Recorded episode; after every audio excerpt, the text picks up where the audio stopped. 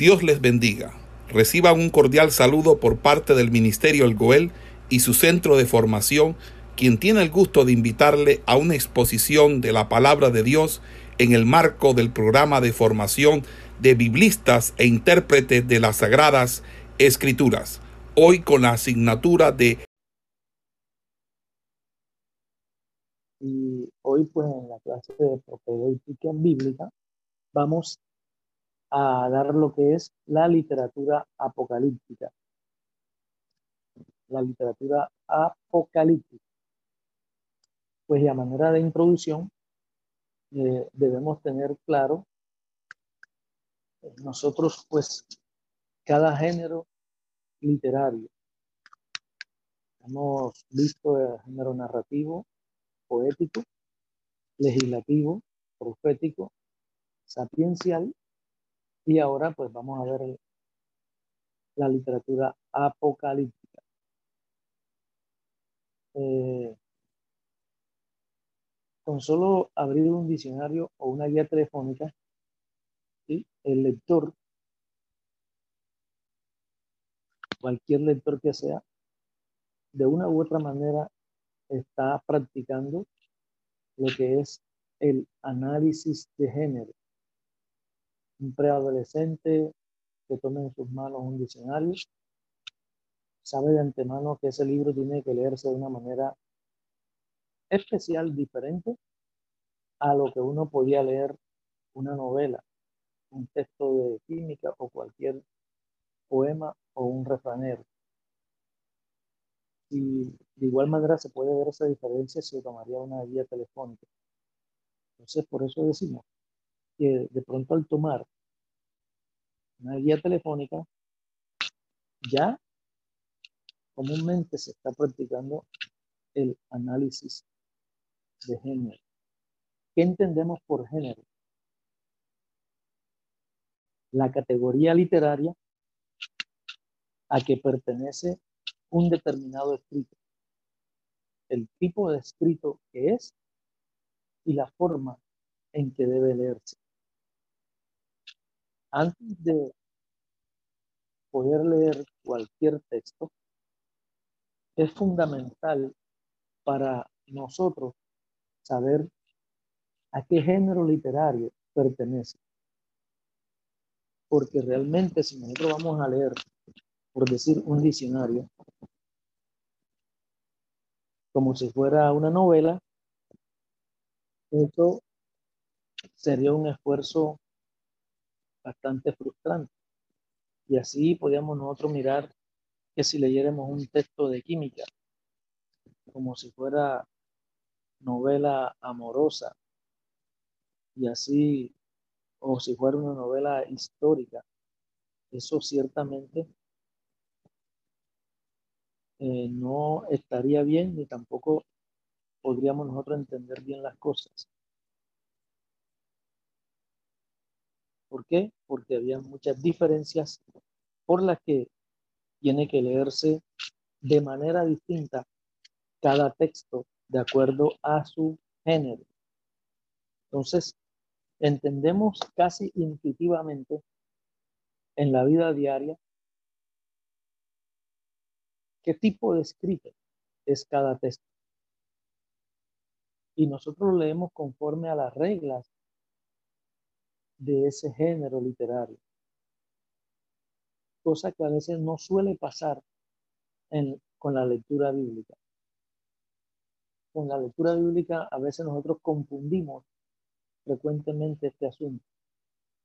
Y leemos muchos escritos conforme al género que no son. Casi siempre se olvida que la mayor parte de la literatura profética hebrea es escrita en verso o está escrita en verso y no en prosa. Leemos el libro de los cantares como si fuera una alegoría de la iglesia y no lo leemos como un drama romántico. A muchos de nosotros se nos escapa la lógica especial de Eclesiastés como un tratado teológico, filosófico, que expone una filosofía tras otra y las refuta una por una.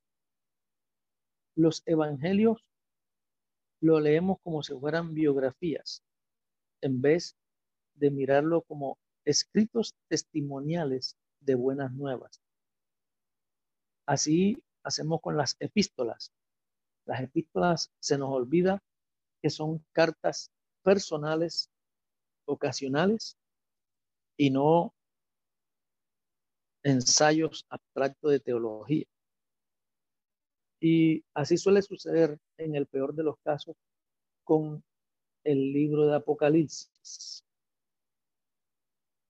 Se lee Apocalipsis como si fuera un mero vaticinio de páginas de historias escritas de antemano en vez de mirar el Apocalipsis como una palabra profética del Dios del cielo. Entonces, eh, es bueno que nosotros tengamos claro algunas definiciones, algunos términos básicos que son claves e indispensables para poder comprender acertadamente la literatura apocalíptica y que también nos ayuda a poder entender las cosas. Y más concretamente, estos términos claves nos ayudan a nosotros a un entendimiento claro y preciso de lo que puede ser el Apocalipsis de Juan. Si nosotros entendemos mal estos conceptos, resulta inevitablemente en interpretaciones erradas y hasta morbosas de estos escritos. ¿Cuáles serían esos términos? Un primer término sería la palabra profecía. Hoy y en el lenguaje popular, casi universalmente, lo profético se entiende como lo que predice el futuro un futuro. Y la profecía se toma como un sinónimo de vaticinio o de predicción de cosas venideras, eh, especialmente remotas o al final de la historia. Entonces, en realidad, este es un concepto que podríamos decir es pagano, de los antiguos oráculos o de autores como el señor Nostradamus. Esto es un malentendido. Y lo que comenzamos con ese malentendido, lo que es profecía, muchas veces podemos terminar malinterpretando los escritos apocalípticos. ¿Por qué? Si nosotros nos damos cuenta, eh, la primera persona descrita como profeta lo encontramos en Abraham. Génesis capítulo 20. El versículo 7. Y ahora pues devuelve la mujer a su marido porque es profeta y orará por ti y vivirás. Y si no la devolvieres, sabe que de cierto morirás tú y todos los tuyos. Esto es cuando Abimelech quiere tomar a Sara como mujer o como, como esposa. Entonces dice la Biblia que Abraham es profeta. Entonces, la Biblia describe a Abraham como profeta. También podemos ver que la figura fundante del profetismo es Moisés. En el Deuteronomio capítulo 18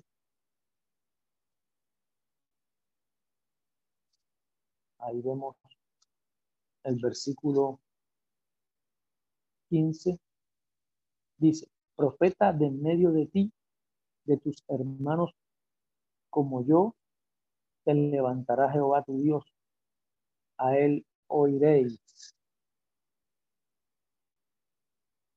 Entonces, también vemos que la hermana de Moisés, María, era profetisa Sin embargo, hasta donde nosotros podemos ver del texto bíblico, ninguno de ellos predijo cosas futuras. Tampoco los profetas orales tempranos como Samuel, Elías y Eliseo se dedicaban a anunciar sucesos futuros de ninguna manera. Pero no por eso podríamos decir que ellos eran menos proféticos que los otros. Los profetas que nos han dejado escritos, tanto los llamados profetas mayores como los profetas menores, ellos anunciaban realidades venideras solo cuando tenían que ver con su mensaje al pueblo de Dios en su propio contexto, de acuerdo a cómo estuvieran o de acuerdo a cómo vivieran. Así era que pudiera venirle de pronto,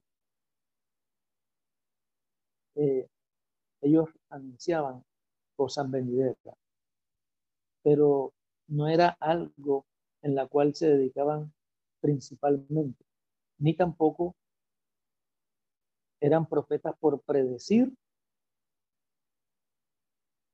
algún acontecimiento venidero, ni dejaban de ser profetas cuando no predecían. Ahí tenemos un ejemplo, por ejemplo, del profeta Amós. Amós no predijo cosas futuras, excepciones solamente tan cercanas que se podían inferir o que se podían concluir de las realidades históricas y de las condiciones del pacto. Pero Amós en su ministerio era un ejemplo del menor profetismo. Amós anunció una palabra viva y exigente de Dios para su pueblo. Nosotros podemos buscar el libro de Amós, leer Amós, capítulo 2, capítulo 3, y vemos que no se ve predicciones, a menos que el contexto del momento así lo, lo exigiera. Un mensaje es profético en sentido bíblico por su carácter teológico y ético, y no meramente por predecir el futuro, como muchos suelen tener ese conocimiento hoy, que si no se predice el futuro, no es mensaje. Eso no es lo que caracteriza el mensaje profético.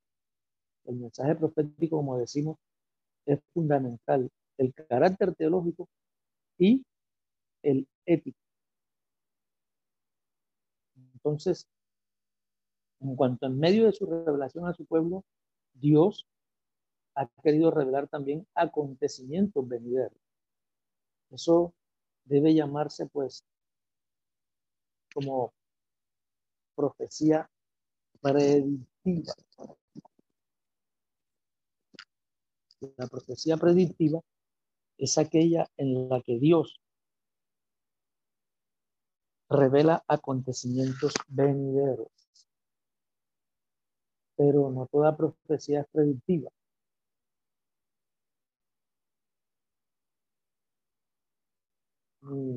Tampoco toda predicción, aun cuando se cumpliera, podemos decir de hecho que es profecía.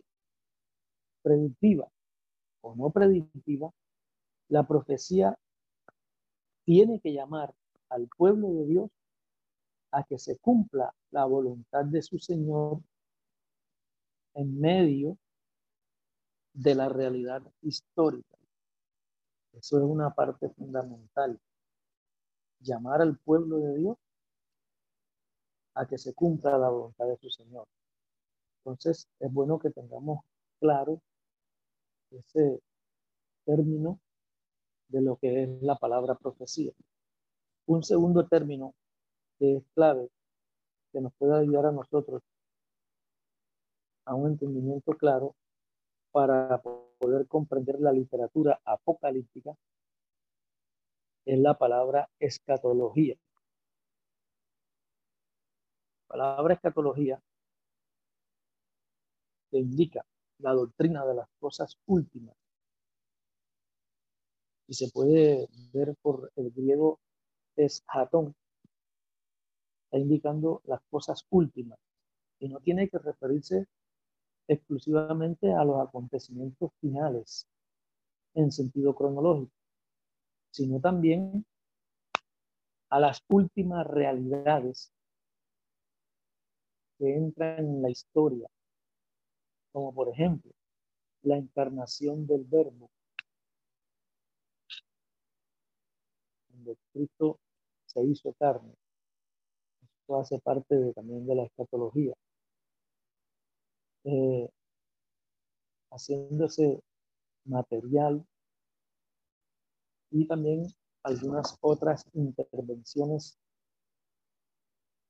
divinas en la historia de la salvación. Pero mayormente podemos entender por escatología las enseñanzas bíblicas sobre la meta final del proceso histórico. El siglo venidero, el día del Señor, la parucia o la venida del Hijo del Hombre. En vista de esto, hay diferencias importantes entre escatología profética y escatología apocalíptica. Y a medida que nosotros vayamos viendo la clase, vamos a ver algunas diferencias de estos términos. El término apocalipsis se refiere específicamente al género literario así designado. Como nosotros decimos, la literatura apocalíptica. Al género literario así designado o también al conjunto de escritos que comparten ciertas características en común. Escritos que comparten ciertas características en común. Y nosotros vamos a ver, pues, eh, a medida que vayamos dando la clase, algunas características. Entonces,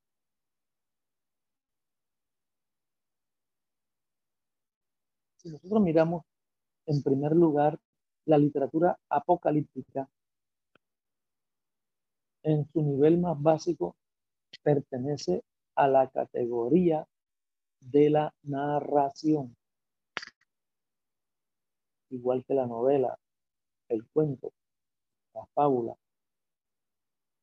Dentro de ese macrogénero, la literatura apocalíptica reviste características especiales de acuerdo con el significado de la palabra apocalipsis, que está indicando revelación, se refiere al género que pretende ser una revelación dada por un ser sobrenatural a un ser humano y que a menudo se da por medio de visiones y sueños. Entonces la literatura apocalíptica se mueve sobre dos ejes o dos tipos de ejes. El vertical, que es el cielo, la tierra, y el horizontal, que implica este siglo y el siglo venidero. Este siglo venidero implica lo que es la historia. Entonces, utiliza la literatura apocalíptica extensamente el simbolismo. Viene marcada con muchos símbolos y menciona mucho a ángeles y a demonios. La literatura apocalíptica. los escritos más antiguos de este género ahí tenemos algunos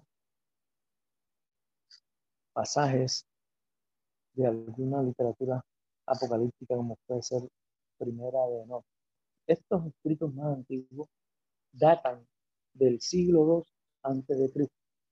Y cuando hablamos de literatura apocalíptica, eh, no solamente vamos a hacer énfasis a lo que es el Evangelio, perdón, el Apocalipsis de Juan, sino que vamos a, a hablar de muchos escritos que tienen esa tendencia o esa finalidad de ser apocalíptico. Para poder eh, mostrar singularidades o particularidades que en medio de esos escritos se dan con relación a el Apocalipsis de Juan. Por eso decimos que esta literatura apocalíptica datan a lo menos del siglo II antes de Cristo y que su producción empezó a disminuirse a mediados del siglo II también después de Cristo. Así que fueron años donde esa literatura se daba, se daba, se daba.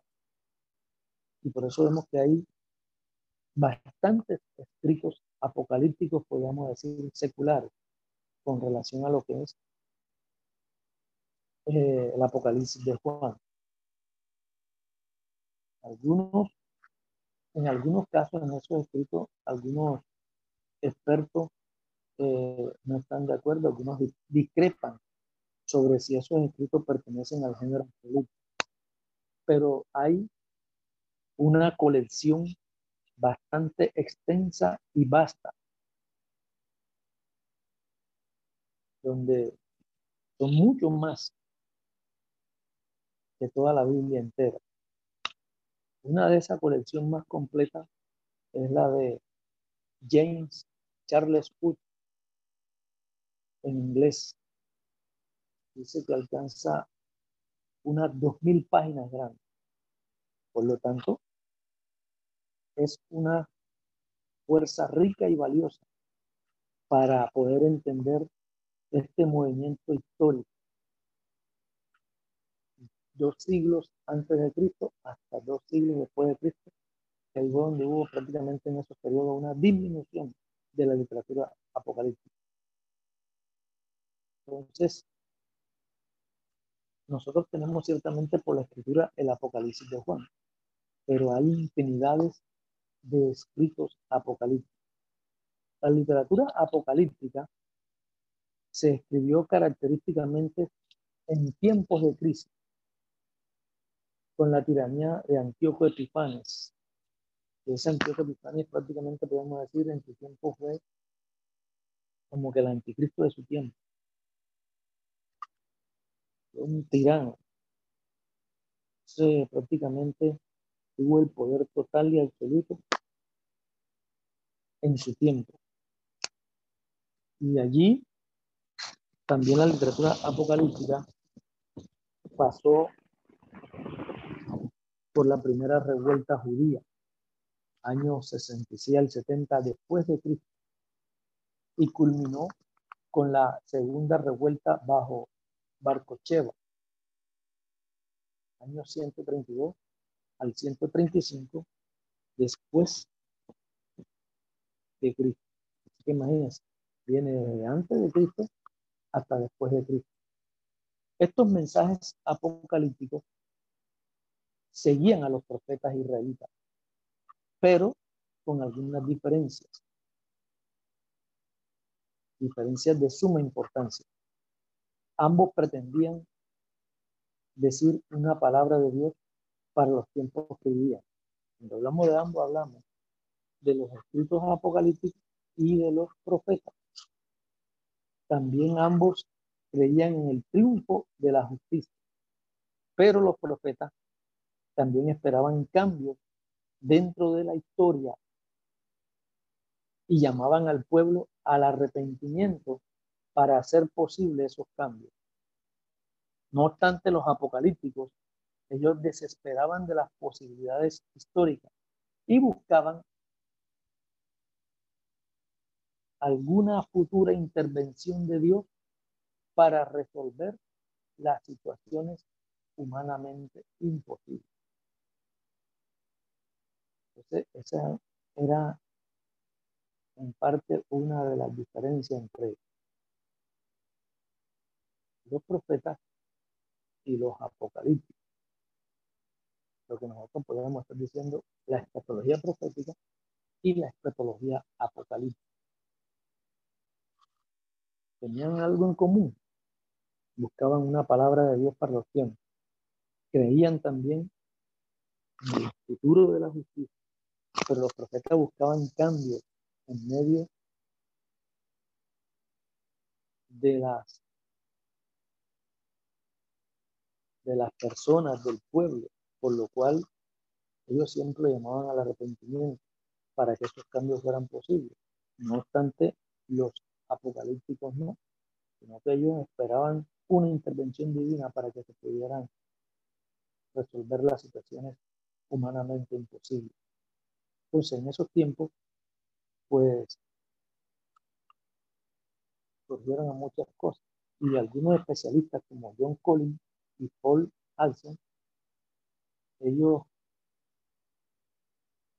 llaman a algunos de esos autores como escatología apocalíptica,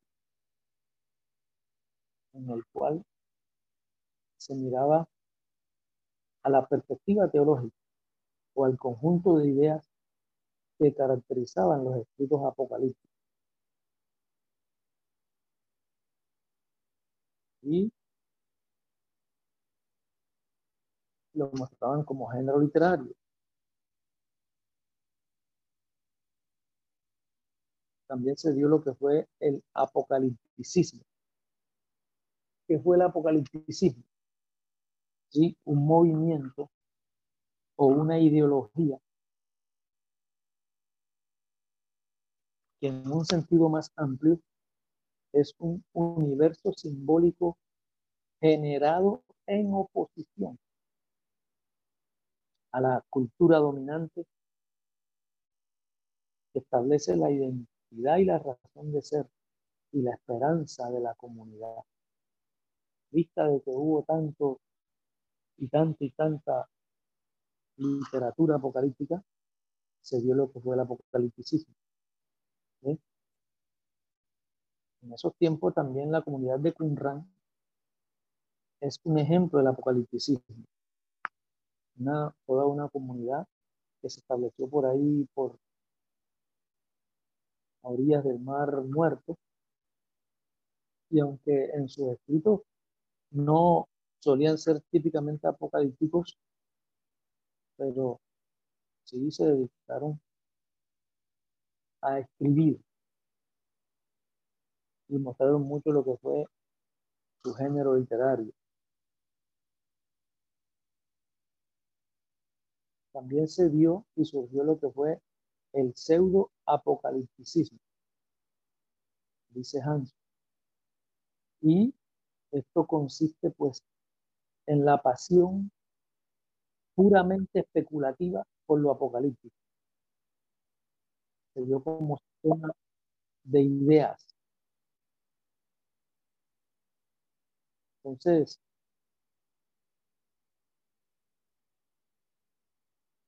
no mostraban ninguna relación a la situación de crisis que originó el apocalipsis, ni tampoco una conciencia clara y profética de las crisis coyunturales que se estaban dando en el momento histórico.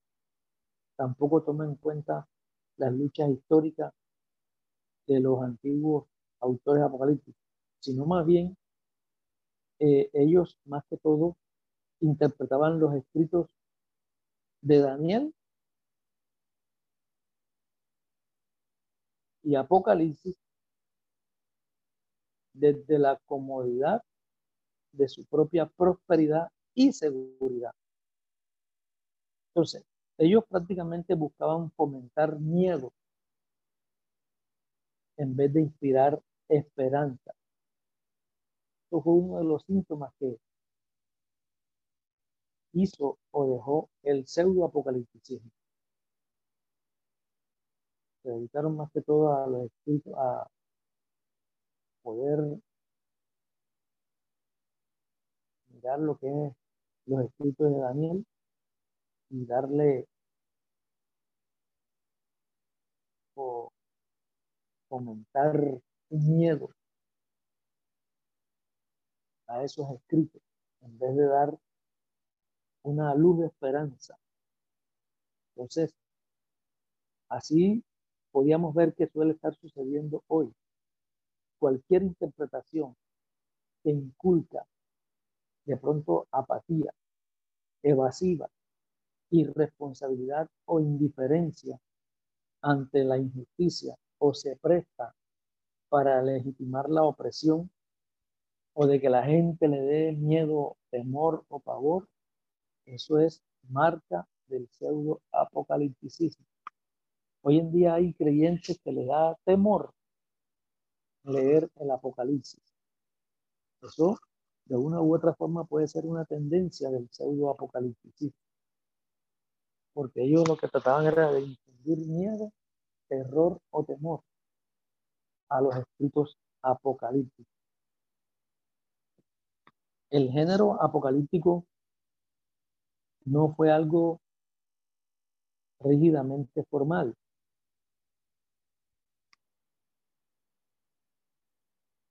Muchas veces un escrito apocalíptico viene acompañado por otro género. El Apocalipsis de Juan, por ejemplo, tiene la estructura clásica de una epístola.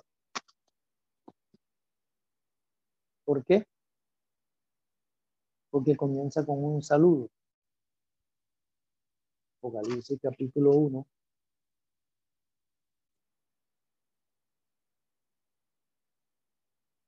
Versículo 4.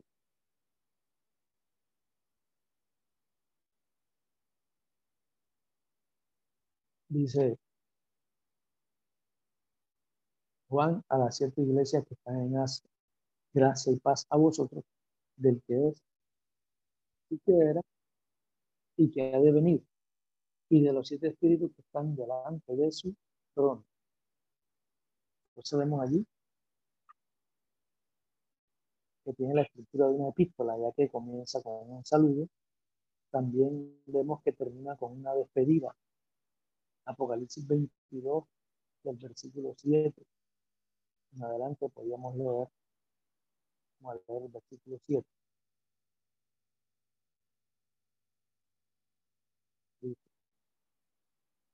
He aquí vengo pronto, y dentro de él que guarda las palabras de la profecía de este libro. Entonces, incluye también oráculos, ayes y bienaventuranzas. También parábolas. Probablemente el capítulo 11 del 3 al 13 en la literatura apocalíptica con el testamento o también discurso de despedida. Capítulo 11 puede ser una parábola.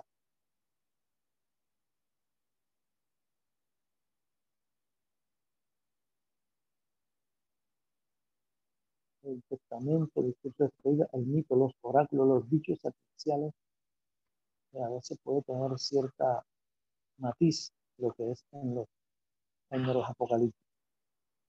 Entonces, algunas características de la literatura apocalíptica. Vamos a ver algunas características de la literatura apocalíptica. El género apocalíptico tiene una serie de características que la distinguen de los demás tipos de literatura bíblica y que lo hace bastante fácil de reconocer. Durante la época de su apogeo, entre los 200 antes de Cristo y el 150 después de Cristo, este estilo literario resultaba ser la manera más acertada y eficaz para expresar la esperanza y mantenerla viva en el pueblo. Fue algo que se dio durante siglos.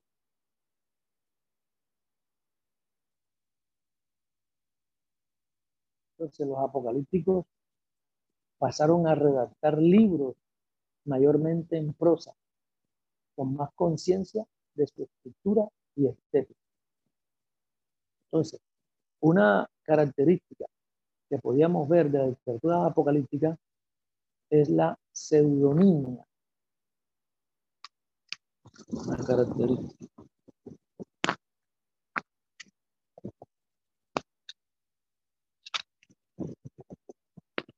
Gloria al Señor. La pseudonimia. La pseudonimia eh, prácticamente es el hecho de poder ocultar con nombres falsos el que es el nombre verdadero. Además de eso,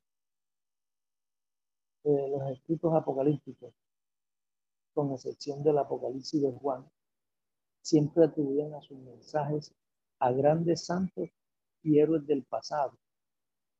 Sobre todo, vemos allí Enoch, también hay otros escritos, Adán, Noé, Abraham, los patriarcas, Moisés,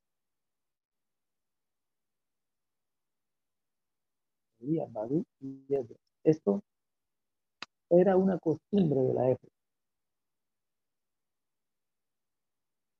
Ellos atribuían a sus mensajes a santos y a héroes del pasado.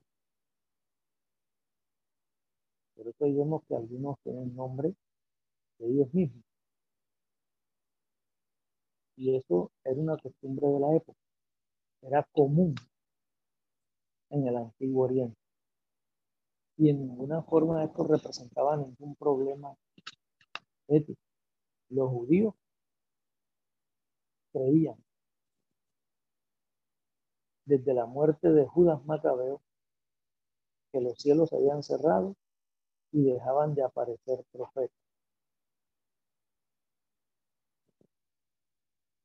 Entonces, por eso vemos que los autores apocalípticos ubicaban sus revelaciones en tiempos antiguos y daban cierta aurola de antigüedad y autoridad a sus escritos. Ellos contaban muchas historias pasadas, pero para ellos como si fuera una profecía futura, para el personaje a quien atribuían su escrito. Eso fue algo que se llama pseudonimia, porque tomaban de pronto el nombre de otro para que sus escritos tuvieran eh, como que cierta profecía futura. Eso se dio en la literatura apocalíptica, la seidonía. Esconder sus escritos bajo la figura de algún nombre, de algún santo o de algún héroe del pasado. Entonces, en esos escritos se daba el uso abundante e imaginativo de simbolismo. Los simbolismos. Se utilizaban para representar alguna cosa.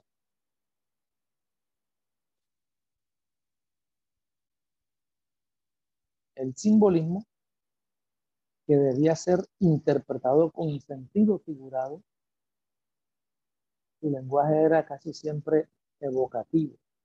Recordaban algo aprendido, percibido o desconocido. Muchas veces evocaban cosas del pasado, pero a través de simbolismo. Es claro que la intención en la literatura apocalíptica era hablar simbólicamente, no literalmente. Juan por ejemplo, no tenía el menor reparo en asignar dos sentidos distintos a un mismo símbolo.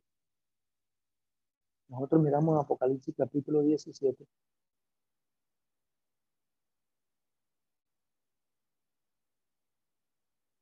El versículo 9. Ahí vemos que habla de las siete cabezas.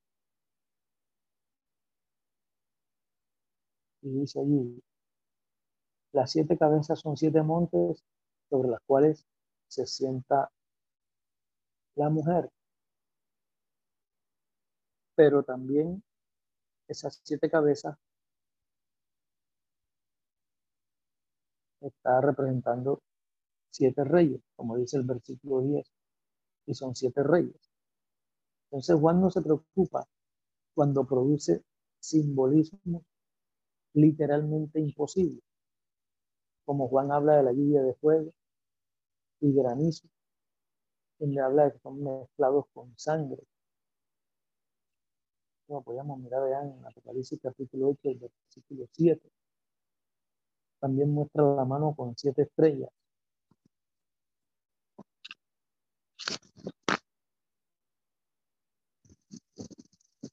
La mano con siete estrellas. Y se pone sobre la cabeza de Juan. Apocalipsis capítulo 1, versículo 10. También habla de una estrella que contamina la tercera parte de los ríos y fuentes del mundo. O también Juan habla de un altar que habla. Juan habla de muchos simbolismos. Los simbolismos en este tiempo no eran ningún tipo de problema. Era algo bastante común, bastante utilizado por los escritos apocalípticos del tiempo. Entre los simbolismos más típicos de la literatura apocalíptica encontramos los que son los colores, los números, simbolismo de los animales. Entonces, en cuanto a los colores, nosotros podíamos ver el blanco. Generalmente el blanco, que significa victoria y a veces lo celestial. El rojo o escarlata está indicando lo malo, la sangre, la guerra. El negro, lo oscuro, la noche. El verde, la muerte. Y así, sucesivamente, muestra la literatura apocalíptica mucho simbolismo, simbolismo en los colores. Ciertamente, nosotros no podemos interpretar los colores que encontramos en la literatura apocalíptica como suele interpretarse hoy en día. Hoy en día acá para nosotros, pues el verde viene a ser prácticamente la esperanza, pero no es así en la literatura apocalíptica. El verde representa la muerte. Perdón. Lo malo en el apocalipsis viene a ser prácticamente el escarlata. El verde, como le digo, viene a representar muerte. El verde.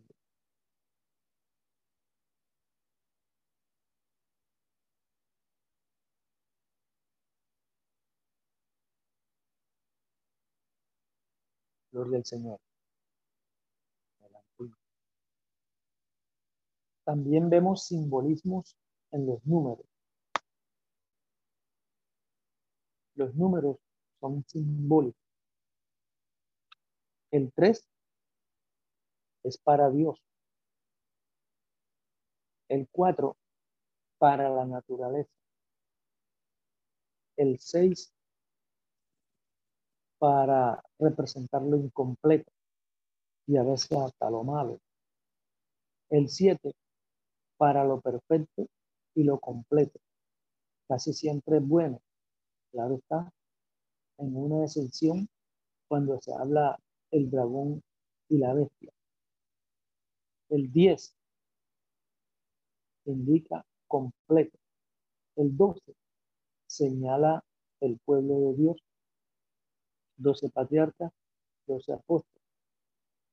Cuando se dan fracciones como cuando habla de tres y medio, también tienen un significado especial.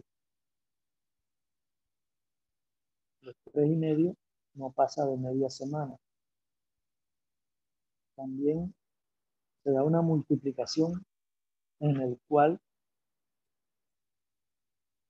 se añade al significado bíblico. Por ejemplo, 12 por 12 viene siendo 144 mil. Y así se da mucho simbolismo en lo que son los números. Los únicos números en el Apocalipsis que no llevan valor simbólico son los precios de trigo y los precios de cebada. Como podríamos mirar en Apocalipsis capítulo 6, versículo 6. Oí una voz de en medio de los cuatro seres vivientes que decía, dos libras de trigo por un denario y seis libras de cebada por un denario. Pero no dañes el aceite ni el aquí estos tienen sentido económico de la canasta básica, porque el denario equivale a un día de trabajo. Entonces, en vista de ello se podría deducir. Tiene un sentido económico de la canasta básica.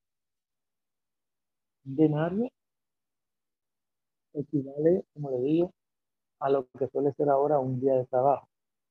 30 mil pesos, 20 mil pesos, en fin. Por eso decimos que aquí no hay precios, valor simbólico, perdón, sino tienen un sentido económico de la canasta. Es importante también el simbolismo de los animales. La literatura apocalíptica presenta bastante simbolismo de los animales y que suelen representar naciones o reyes poderosos. Generalmente, los autores apocalípticos describen a los seres humanos como animales y también muchas veces a los, a los ángeles como seres humanos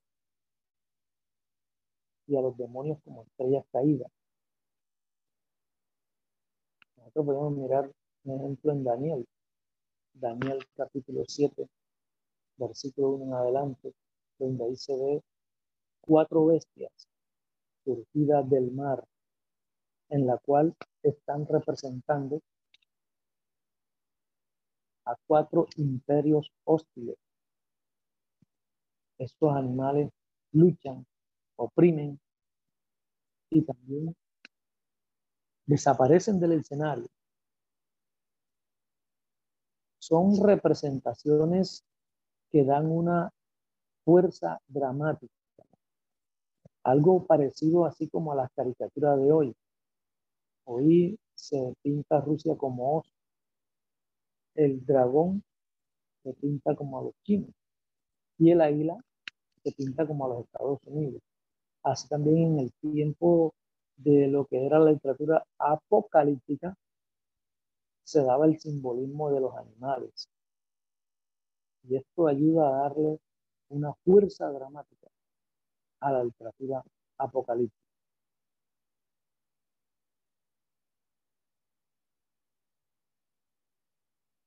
Por ejemplo, en cuanto a la literatura apocalíptica, podemos mirar un ejemplo en uno de los primeros escritos apocalípticos, que fue el Apocalipsis de los animales. Fue uno de los primeros escritos. Esto lo añadieron a primera de no. Esto fue cerca ya de los años 163 al 130 antes de Cristo. Allí se ve una exuberante orgía y alegorizaciones. Las alegorizaciones sabemos que son figuras retóricas que representan un concepto, una idea por medio de imagen metafórica. Uno mira una imagen y no ya se da una idea, un concepto. Como por ejemplo al representar aquí lo que es la justicia, que se da por una mujer que tiene los ojos vendados y tiene una balanza en sus manos.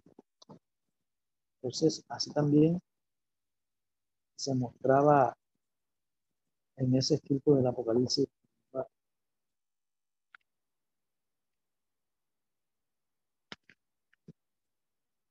¿Qué se veía en ese escrito de los animales? Ahí muestra, según cuando un toro blanco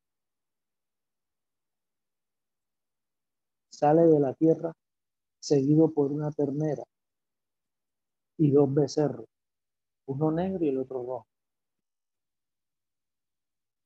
Entonces ese toro blanco era Adán, la ternera era Eva y los dos becerros, el negro y el rojo, eran Caín y Abel. Entonces de ese primer toro blanco de la ternera nació otro toro blanco y creció un gran toro blanco. Viene a ser que Adán, Eva tuvieron a Seth y que de ahí engendraron muchos toros blancos y que después muchas estrellas caídas que vienen a ser los ángeles fecundaron a las novillas y parieron elefantes, camellos y ángeles. Así como este ejemplo que hemos dado, se ve lo que es el simbolismo de animales en esta literatura apocalíptica. También se dice que al final o al fin vendrá un toro blanco, que sería el Mesías, con grandes cuernos que se convertirá en cordero y será venerado por todos los se encuentra en el libro este de Primera de Noche. Entonces, según todos los animales se transformarán en toros blancos, al igual que Adán al principio. Esto es para nosotros poder ver ejemplos de el simbolismo que hay en la literatura apocalíptica. La literatura apocalíptica también presenta a menudo fenómenos cósmicos. Muchos de estos escritos muestran gran interés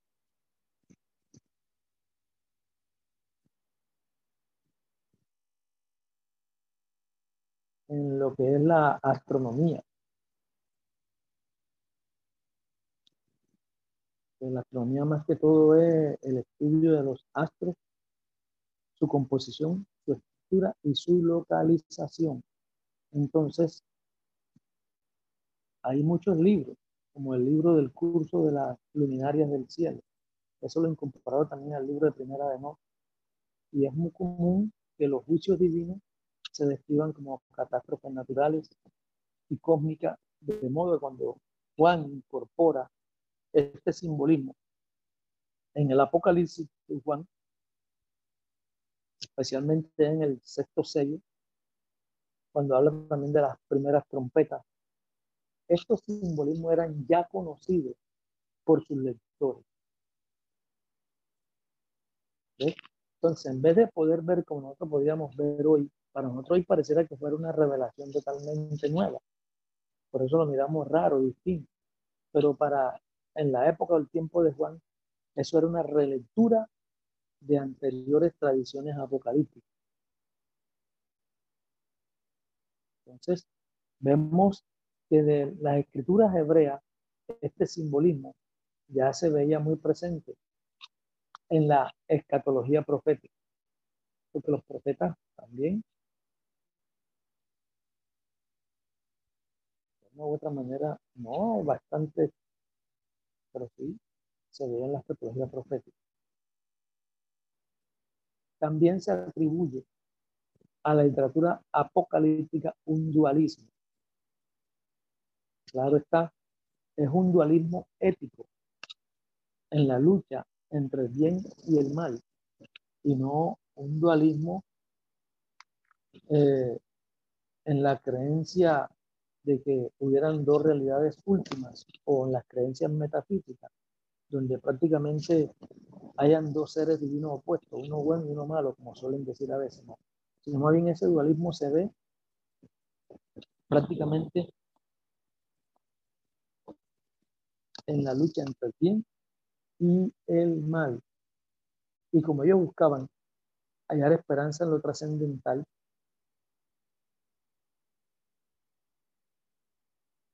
ya sea arriba en el cielo o en lo escatológico, estaban convencidos de que la realidad definitiva estaba en el cielo y no en la tierra. Entonces se le permite al viento saber lo que pasa en el cielo y lo celestial determina lo histórico. En la lucha entre los poderes celestiales del bien y del mal, allí no existe campo neutral. O se está con Dios o se está con el diablo. Negar al Señor es pasar las filas del mal. ahí se ve lo que es la lucha entre el bien y el mal. Y no de pronto poner a los seres en una igualdad de poder de ninguna manera. Entonces, también los autores apocalípticos estaban intentando una escatología contextualizada. Era, según entendían ellos, la coyuntura histórica de su momento. La diferencia entre el género profético y el apocalíptico se debía precisamente a las nuevas circunstancias racionales. Estaba la helenización, y después de Alejandro Magno vinieron los macabeos, la ocupación romana. Entonces, ¿qué pasaba con los apocalípticos? Que los apocalípticos tomaban parte de esa historia y ellos lo escribían como si fueran sucesos bíblicos. Ahí tenemos un ejemplo en el Testamento de Judas, donde se describen algunas guerras macabeas como una batalla de Judas y Dan. Entonces, así, diversos escritos de los apocalípticos interpretaban algunos la descripción de Jerusalén por Tito como si fuera la de Nabucodonosor. Entonces ellos eh, tomaban esa escatología contextualizada y la imprimían en sus escritos. Ellos muestran también eh, eh, una coincidencia histórica en vez de ver la historia como una serie de acontecimientos aislados, ellos la reseñan como una totalidad. Y a menudo ofrecen en sus escritos unos resúmenes históricos. Quiere decir que a través de los escritos se puede mostrar en parte lo que en su tiempo vivieron. Ahí tenemos el mismo Juan en su libro de Apocalipsis, muestra un análisis histórico y socioeconómico de la historia de el imperio romano. Y nos da algunos análisis profundos y críticos del imperio que se pudieran estar dando a finales del primer siglo. Entonces, también a menudo los autores apocalípticos aplicaban su mensaje en exigencias éticas de compromiso histórico. Ellos insistían en la piedad, insistían en la sanidad, la justicia y todo esto ante la perspectiva del juicio divino. Algunos libros muestran esto. Este libro de primera de no, segunda de no, según no vuelve del cielo para instruir y exhortar a sus hijos a practicar lo recto y lo justo. Allí en estos literatura apocalíptica también se analizan dos tendencias según el ministro bautista Ladd, ministro bautista eh, nacido en 1911 y fallecido en 1982. George Ladd dice en esta literatura apocalíptica se analizan dos tendencias, la apocalíptica no profética y la apocalíptica profética. La apocalíptica no profética escapa de la historia y se refugia en el mundo venidero, esperando las promesas. Y la apocalíptica profética que insta a la fidelidad histórica.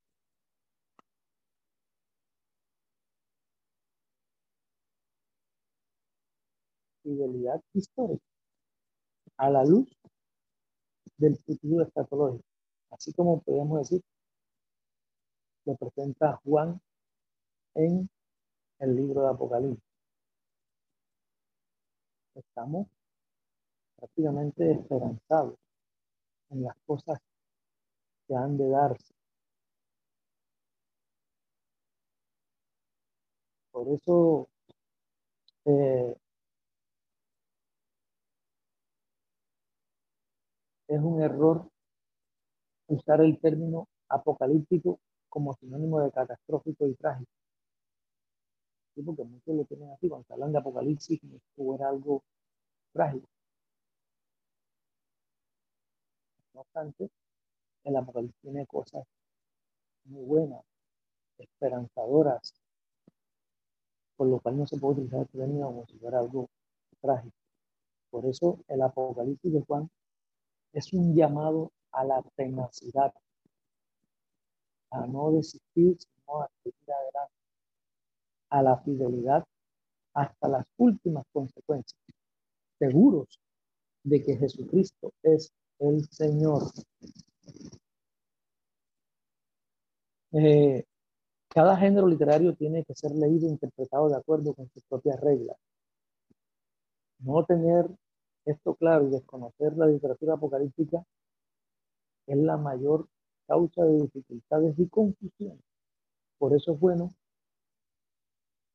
poder tener algunas claves para entender mejor la literatura apocalíptica. Vamos a ver algunas claves para entender mejor la literatura apocalíptica. Unas claves, pautas y reglas Una, es importante tener en cuenta que los escritos apocalípticos son literatura de la imaginación. No apelan a lo que es al raciocinio lógico, sino al don de la fantasía. Por eso es que vemos allí algunos simbolismos, algunas cosas que pareciera que no entendieran, porque son literatura de la imaginación.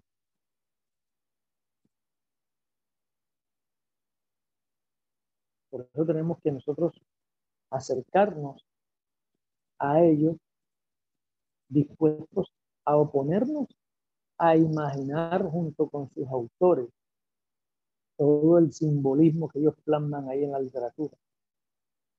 Porque eso muchas veces lo que hace es, en cierta forma, apartarse del mundo real que nosotros conocemos cotidianamente.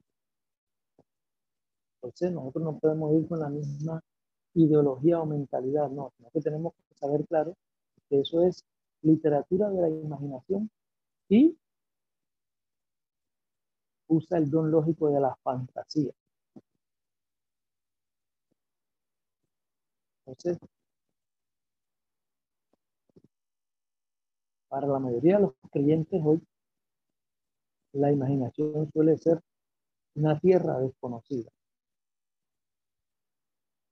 Mientras que para en el tiempo en que se dio esa escritura, ellos eran bastante conocedores de lo que era esa imaginación. Por eso nosotros hoy en día nos da más comodidad leer Romano, leer Marcos o leer los Salmos que el Apocalipsis. Pero es bueno tener claro que es una literatura de imaginación y que se utiliza mucho la fantasía. Esto nos ayudaría considerablemente como preparación para los escritos apocalípticos.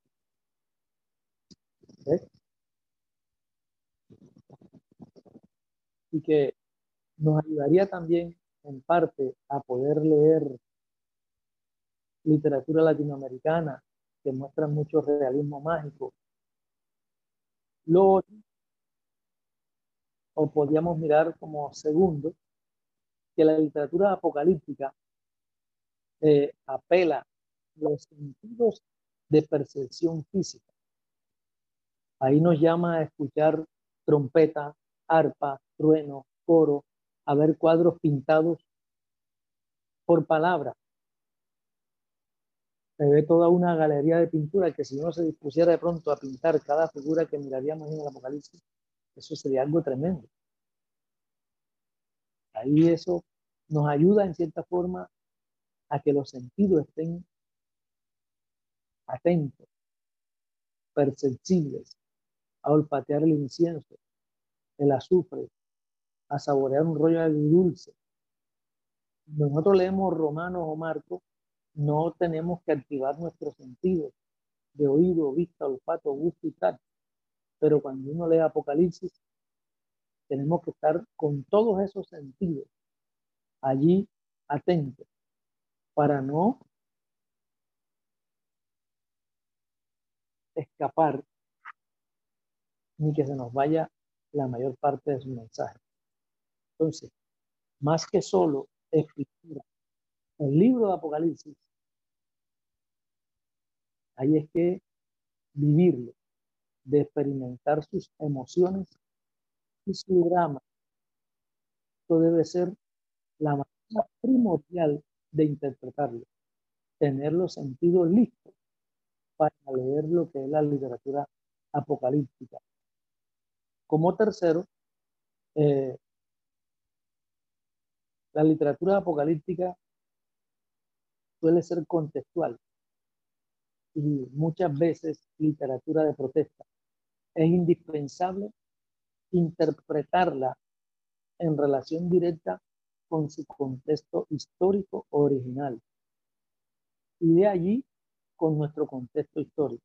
A veces estamos leyendo el Apocalipsis y nosotros estamos leyéndola, pero con la imaginación de lo que es ahora. Y por eso se nos enreda la cosa, no sabemos nada. Hay que buscar la forma de leerla con su contexto histórico original, quiere decir el tiempo prácticamente en que se escribió el Apocalipsis y cómo estaba en esos momentos la historia, era lo que había, que se vivía. Eso es lo que muestra el contexto histórico. Entonces, muchas veces se olvida el contexto histórico. Entonces tratamos de interpretarlo como un libro de vaticinio descontextualizado, con su única referencia en un futuro remoto y desconocido. Entonces, si nosotros hacemos eso, el resultado va a ser un pseudo apocalipsis, ya que el contexto histórico muestra circunstancias de la historia en la que se produce un hecho en la cual ejerce influencia. es indispensable interpretarla en relación directa con su contexto histórico. Como cuarta clave, en la literatura apocalíptica, el mensaje central viene en visiones o sueños. Entonces, en esa parte nos toca activar la imaginación y lograr ver esa visión asimilando sus detalles en un solo cuadro integral. Entonces, nosotros debemos buscar el mensaje en el cuadro total y no estar viendo cada uno en particular, ya que el Apocalipsis va pintando cuadros. Los cuadros hablan como si fueran pintura en una galería. Entonces, la idea es buscar el mensaje en el cuadro total. En las imágenes simbólicas del Apocalipsis es posible que un solo detalle tenga dos significados distintos. Así como mirábamos las siete cabezas, que son siete montes, pero siete reyes. Es igualmente posible que algún detalle no tenga ningún referente. No tenga ningún referente. Entonces, como quinta clave para poder entender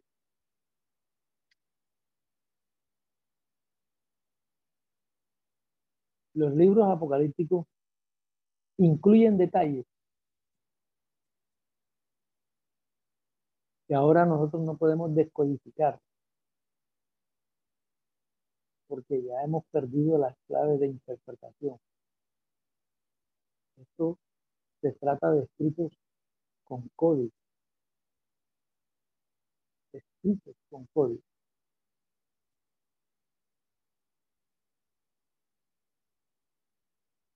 Y esos códigos son mucho más sutiles. En aquel entonces los lectores entendían, pero que hoy no son siempre explicables. Entonces, el Apocalipsis de Juan, de Juan, perdón, a pesar de esos detalles,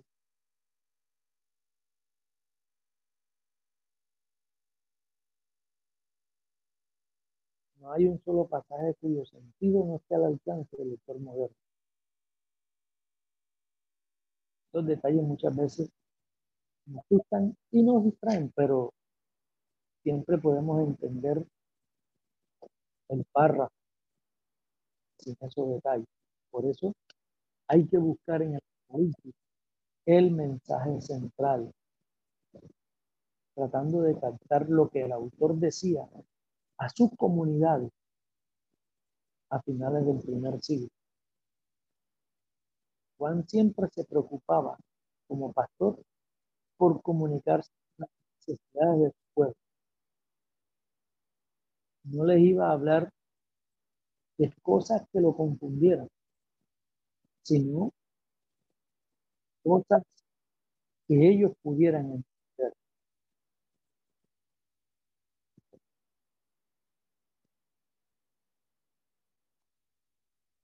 Creo que tenemos que buscar en el Apocalipsis es el mensaje del mensaje. Como sexta clave, es importante recordar que las visiones no son necesariamente literales.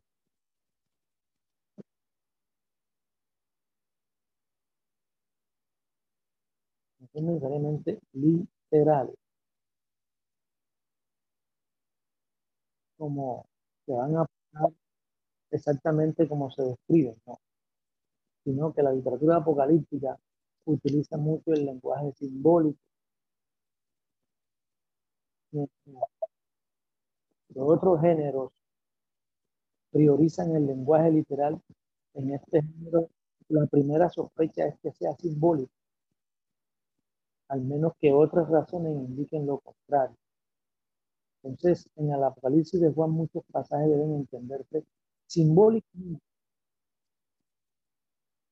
aunque no traigan lenguaje comparativo en la expresión como o parecía.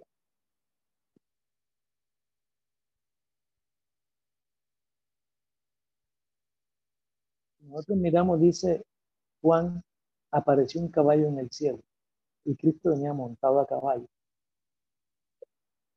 Sin nada de término de comparaciones, pero es obviamente algo simbólico, por el simple hecho que no dice o que pareciera no está indicando que no sea simbólico, sino que es simbólico. La segunda venida de Cristo no será a caballo. Hay dos cosas que dificultan nuestra buena comprensión del lenguaje simbólico. Primero, nuestra mentalidad moderna que tiene bastante literalista. Segundo, por el respeto que tenemos hacia la Biblia y por su inspiración, a veces asumimos equivocadamente que somos más piadosos cuando logramos las cosas al pie de la letra. Pero nosotros debemos más bien respetar el texto cuando lo entendemos como es. Y así como simbólico. Las muchas veces debemos mirar el simbolismo y buscar su sentido original. ¿Ves? Un ejemplo, Jesucristo es el Cordero de Dios, pero no tiene cuatro patas ni cuerpo ni lana. Y eso no es negar el sentido del texto, sino que tenemos que ser fiel al texto, donde hay pasajes que muestran bastante simbolismo, pero que no está indicando literalmente lo que nos pudiera decir. Así que eso hay que tenerlo muy en cuenta. No podemos decir con esto que la interpretación literal merece alguna preferencia o que revele más que el simbolismo, no de nada. Muchas veces tienen el mismo valor y nosotros debemos de buscar realmente la verdadera interpretación, ya que la meta en la interpretación bíblica y del Apocalipsis es ser fiel al mensaje revelado. Y podríamos mirar en el séptimo paso o clave que puede sorprendernos que las visiones no son necesariamente predictivas. No podemos pensar o imaginarnos eso que los verbos suelen aparecer muchas veces en tiempo pasado, no futuro, porque muchas veces se refiere al momento en que el autor había recibido la visión. Entonces, debemos darnos cuenta de que las visiones no son necesariamente predictivas. Entonces, no podemos entender como predicciones de futuros acontecimientos. Nosotros podemos mirar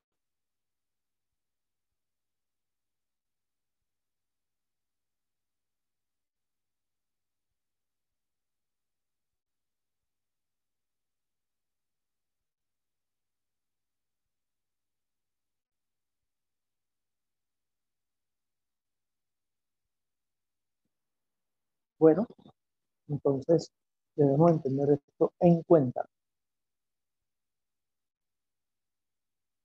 La literatura apocalíptica nos da en cierta forma unos aportes. ¿Por qué? Porque a través de ella nos ayuda a corroborar eh, la forma como Juan escribió, por qué Juan escribió, y que fueron cosas que en su momento fueron bastante comunes. Y de ahí a veces Juan utiliza algunos términos que se pudieron dar en su tiempo en otras literaturas. Así que por eso ella nos aporta beneficios para poder mirar bien bien lo que es el Apocalipsis. Bueno, lo dejamos hasta aquí. Se puede parar la grabación.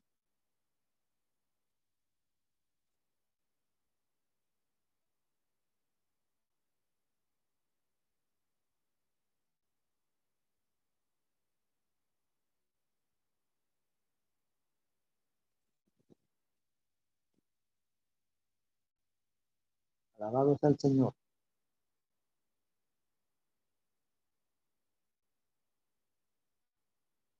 Apocalipsis pertenece al género literario de la literatura apocalíptica y sigue las reglas de interpretación. Es bueno tener en cuenta esa vasta biblioteca de la literatura apocalíptica con su mundo mágico de imagen y aprender a interpretar el libro de Apocalipsis, conforme a su género literario. Gloria al Señor. Paramos la grabación. Gloria a Dios.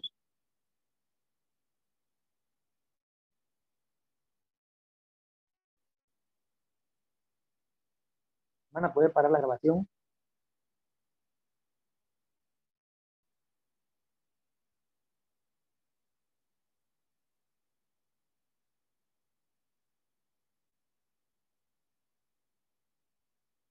Gloria al Señor.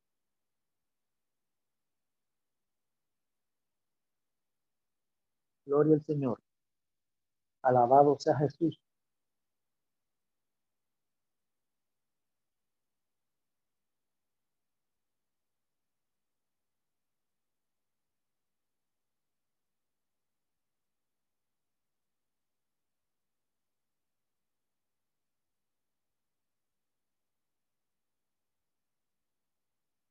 Gloria a Dios. Dios les bendiga.